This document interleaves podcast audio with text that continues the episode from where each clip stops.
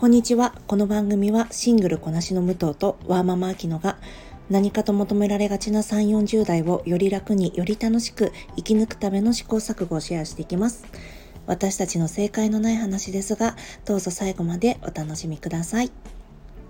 はい。では本日、武藤の一人会2回目になります。よろしくお願いします。えっ、ー、と、前回私、映画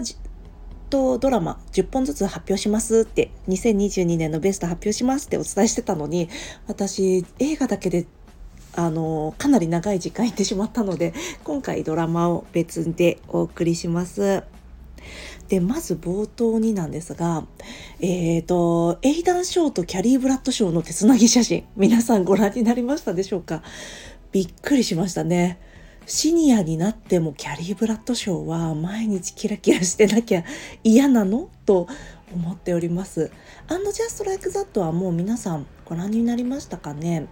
これのネタバレの話もいつかしたいなと思ってるんですがもうね大人になってもキャリーはキャリーですね。そうただ私サマンサがやっぱり一番好きなのでサマンサでなくて残念だったなと思ってるんですけど「And Just Like That のシーズン2でもしキム・キャトラルがもし受けてくれたらと思ってるんですけど多分ないですよね。確かにキム・キャトラルの扱いはひどかった。あと今週私ちょっとね時間がなくてあんまり見れ映画見れてないんですが、えー、シーセットとあとはあれですね。レオポルド・シュタットを見てきました。こちらはナショナルシアターライブです。いや、C セット面白かったですね。私原作読んでたんですけど、原作も本当にスパイものを見てるように、本当ハラハラドキドキしてたんですけど、ああ、もう、なんて言うんですか、ミラマックス側に殺されるじゃないですけど、殺しはしないと思うんですけど、なんかすごい大きな力が働いてしまうんじゃないかとか、すごいドキドキしてたんですけど、もうそれがやっぱり映画になって音楽が乗ることでね、よりなんだろうな。心情が伝わってきますしあの素晴らしい廊下のシーンがあるんですよね。そちらもぜひご覧になっていただきたい。あれは本当に良かった。あとやっぱりねこの実名を出してくれた被害者の方たちに本当に敬意を払いたいなと思っています。本当にお辛いことだったかと思います。あとこれちょっとねやっぱ消せないのがブラッド・ピットですよね。ブラッド・ピットの食材的に今回使われるのはブラッド・ピット出てないんですよね。プラン B で作っていてブラッド・ピットも、えーと、クレジットに名前が載ってるんですけどうんなんグイネス・パルトロととの関係もあったしまあワインスタインとのねこういう関係もあったしっていうのがちょっとまあ複雑なところではあるのでもうすごく面白い映画だったことは間違いないんですがうんちょっとうんとうんと思うところが残ってしまいました。でも本当に面白かったので是非ね劇場でやってるうちにご覧いたご覧になっていただければと思います。本当に面白かったです。あの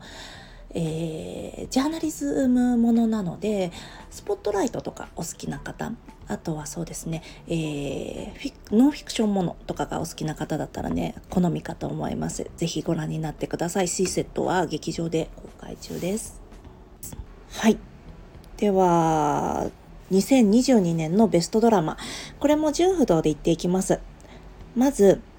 UNEXT で配信されましたハウス・オブ・ザ・ドラゴンです。ちょっと噛みましたね。ハウス・オブ・ザ・ドラゴンです。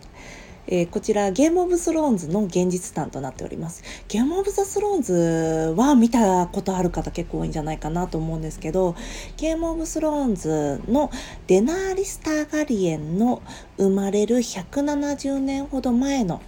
時代の話で、えー、主にターガリエン家の話があのドラゴンの家紋のターガリエン家の話がメインになってきます。ゲームオブスローンズの中でシレイン王女が総流の舞踏の話をしてたかと思うんですがあの話がメインになってますのでもうみんなあの何て言うんですかこれからどうなるかは分かってるんですよ。もう一度前に起きた過去のことなのでなんですけどやっぱりこの一個一個のキャラの挙動がゲームオブスローンズと同様見えないんですよね誰が次何仕掛けてくるかっていうこのゲームオブスローンズあのスローン玉座をめぐるゲームを繰り広げて繰り広げていたかと思うんですがそれと今回もまさに同じことが170年前にも起こっていました。でまあ話を試練王女に話を戻すとどちらか一つに決めるから争いが起きるのよってあの時試練王女言ってたかと思うんですけどまさに今回も同じようなことがしかもターガリエン家の中で起きてます。もう本当にね1話1話私は毎週楽しみにしていてもう最高に面白かったのでよかったらご覧になってみてください。UNEXT もね面白いものがいっぱいあるので是非ご覧になってみてください。 House of the Dragon ゲーム、えー、 U-NEXT で配信しています。では次にベターコールソウルきますね。ベターコールソウルはネットフリックスで配信しています、えー、こちらも、えー、ブレイキングバッドの前日談になります。ブレイキングバッドもかなりエポックメイキングなね作品でしたよね。もう本当にネットフリックス初期の頃の作品で伝説的な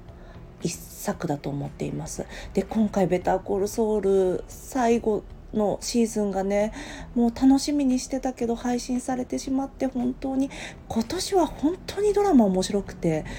ベタコルソウルが終わってちょっと昇進だなと思ってるところにハウス・オブ・ザ・ドラゴンが来てでその後もう何もなくなっちゃうという私のこの空っぽぶり。あの時はちょっとねひどかったですね。ベターコールソウルなんですがもう見ていただいたらわかるんですけどとにかくね絵面がかっこいいんですよね。でストーリーもあのブレイキングバット見てた方だとあのソウルのソウルの人となりみたいなものってちょっと分かんないまま終わるじゃないですか。であとマイクあの魅力的なキャラクターがもう存分に見られるのでそれもね最高にいいですよ。なので「ベターコールソウル」まああのー、なんだ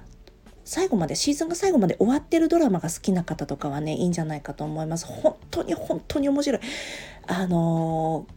かなり2022年の中でも2000年2020年代の中でも傑作なったんじゃないかなと思いますベターコールソウルはネットフリックスで見られますでは次に、えー、Apple TV で配信してますセベランスですえー、こちらは俳優のベン・スティラーが監督や脚本もたまにやってたかな？をしてますね。でアダム・スコットが主演です。でセベランスなんですがあここまでの3本ちょっと補足しておくとこの間の、えー、ゴールデングローブ賞にそれぞれ3本ともあとはザ・クラウンとオザークかな？オザークへようこそがノミネートされていたと思います。でこの間はねこのちょっと絶対セベランスがみんな撮ると思ってたんですよ。なんですけど「ハウス・オブ・ザ・ドラゴンが」あの作品賞取りましてみんなびっくりしましたねあの時は。そうだってもうハウス・オブ・ザ・ドラゴンチームこの間も話しましたけどベロベロでしたしねそうそうっていうねもうそれぐらい今年2022年の作品の中ではもう群を抜いて話題の話題だった作品です。でちょっとセベランスの話あのセベランス内容もねすごく面白いのでちょっとあの、えー、来週また別途時間を設けてお話ししたいと思います。セベランスは Apple TV でご覧になれます。で次が一流シェフのファミリーレストランザ・ベアですね。えー、こちらはディズニープラスで見られるんですけどこれもあのこの間のゴールデングローブ賞で、えー、主演男優賞を取ってましたね。でこれなんですが、えーと、お兄ちゃんがやってたシカゴの小さなレストランにがあるんですがそこにえー、一流シェフに一流レストランで勤めていたシェフである弟がお兄ちゃんの死をきっかけに帰ってくるっていう話なんですけどでお兄ちゃんのレストランを継ぐことになるんですがもうそこのね従業員たちがもうチャキチャキの何て言うんですかシカゴなまりもあってもうすっごい悪が強いんですよ。でもお兄ちゃんのスタッフがね何も言うこと聞いてくれないしレストランの中メッシーだしでもう大変なんですけどもうそれでもまあちょっと孤軍奮闘しながらっていう話ではあるんですがそんなにね熱い展開というよりはそうですねその主人公自身にもえ、ー、と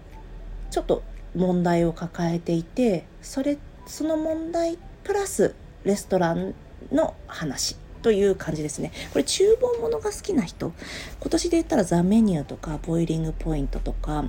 あと古く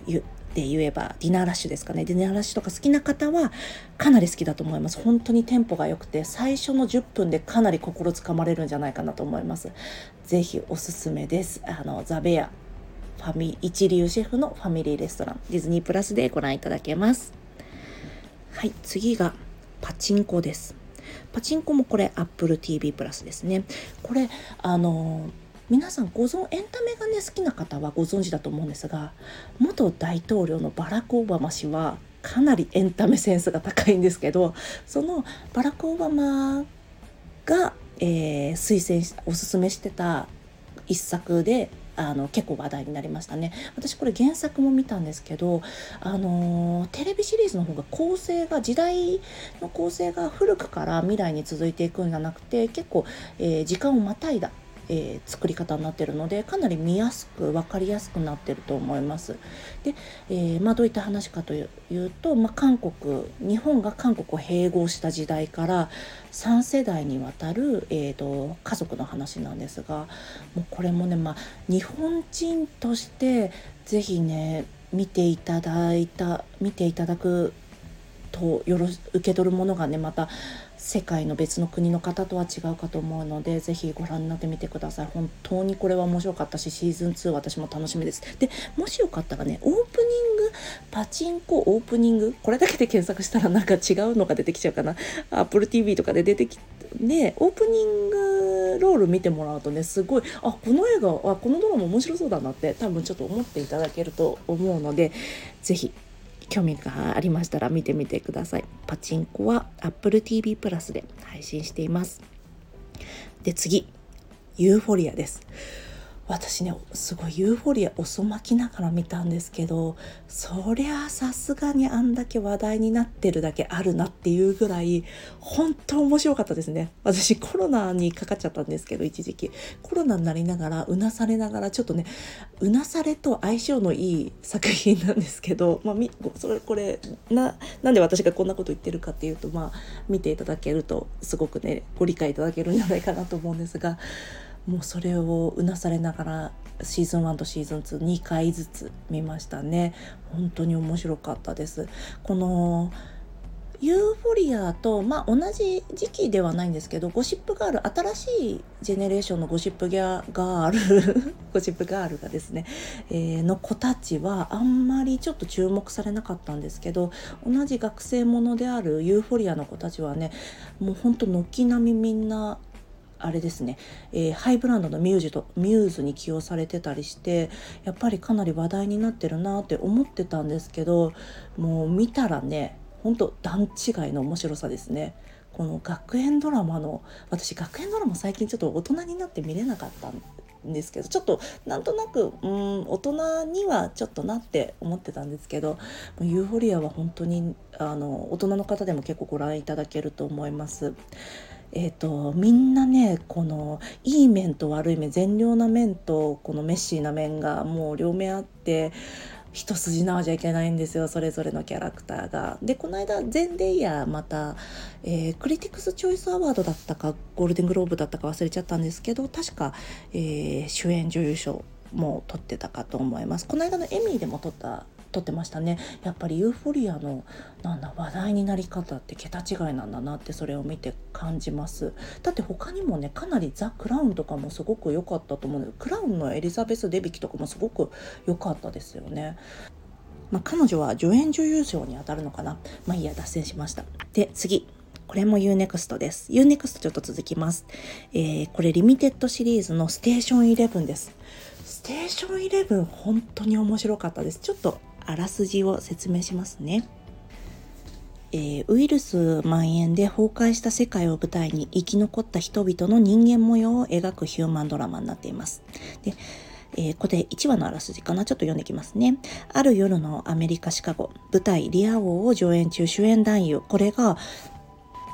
ガエル・ガルシア・ベルナルがやってるんですよ。私たち世代ですよね。ごめんなさい。で、主演男優が突然舞台で息を引き取り、ます。騒然とする中舞台に出演していた子役キルステンは、えー、観客として訪れていたジーバンと出会い数家まで送り届けてもらうことにやがて2人は新型インフルエンザが世界中で急激に流行し次々と人が死んでいく危機的状況を知る知ることになります。そして20年後ウイルスの蔓延で人類のほとんどが死滅し世界は崩壊。生き延びて成長したキルステンは旅の楽団の女優として各地を回りシェイクスピアの劇を上演していきました。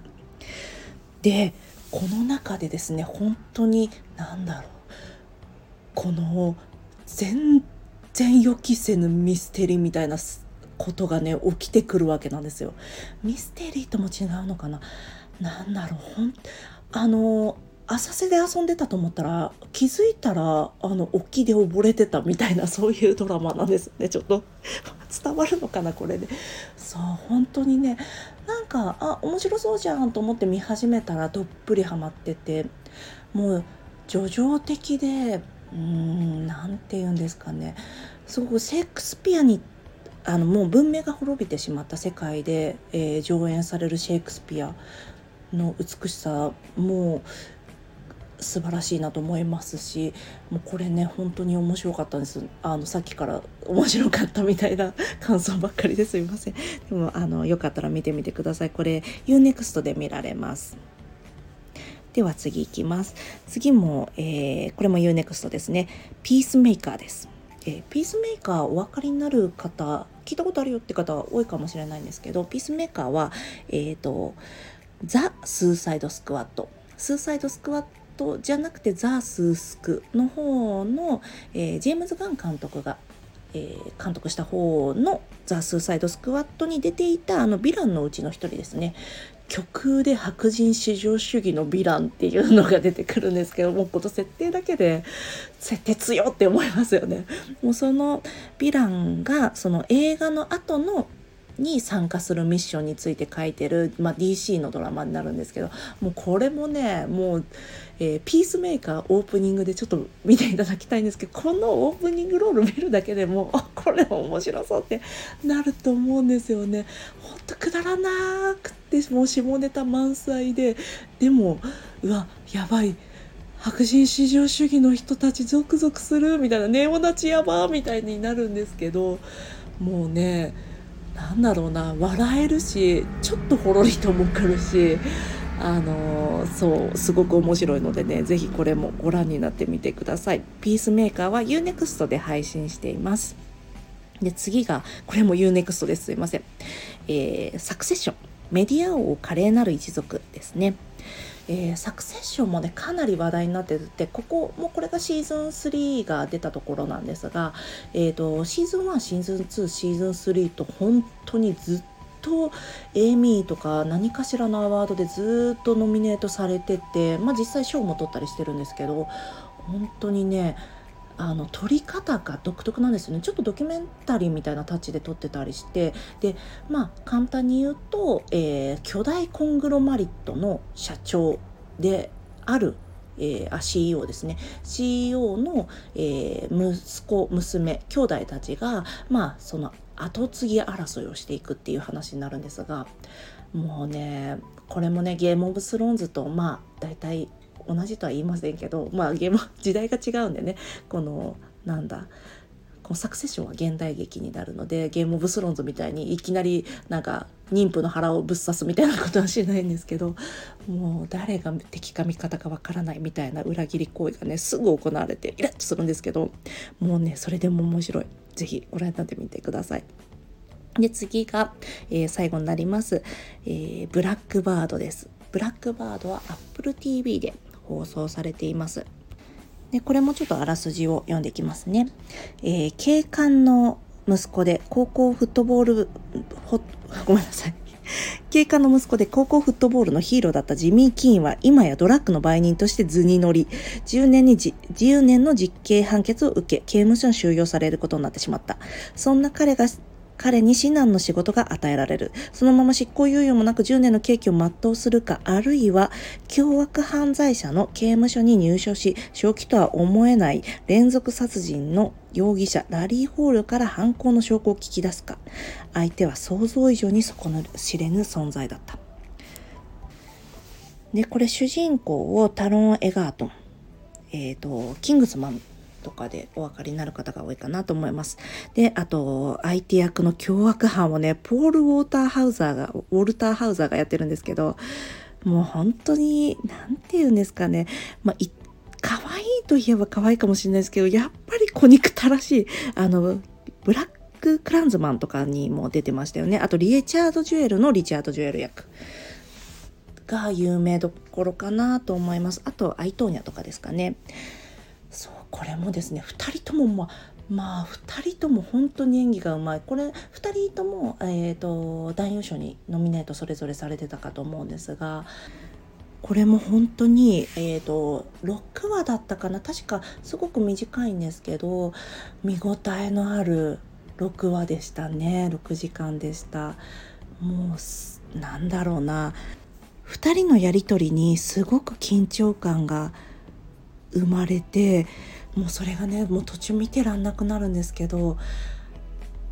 なんだろう。でもある時カタルシスをねこの視聴者は得られますのでちょっともしかしたら少し忍耐が必要なドラマかもしれないんですがそれでもね見ていただく価値あると思います、えー、ブラックバードは Apple TV プラスでご覧になれますすいません、サクサクいこうと思ったらだいぶ長くなっちゃいましたね。すいません。えー、2022年は本当に面白いドラマがいっぱいあって、私も見れてないのがね、まだ結構いっぱいあるので、もし皆さんのお好きだったドラマありましたら教えてください。あと私久しぶりに2022年は国内で放送されてるドラマも見た年でしてエルピスをちょっと見てたんですよね。面白かったですね。エルピスも。鈴木亮平さんの魅力を私知らなかったんですけどすごいあの体ができててかっこいいなと思いました。はい。では今回はこの辺にしておきます。長い間聞いていただきありがとうございます。ではまた次回。失礼いたします。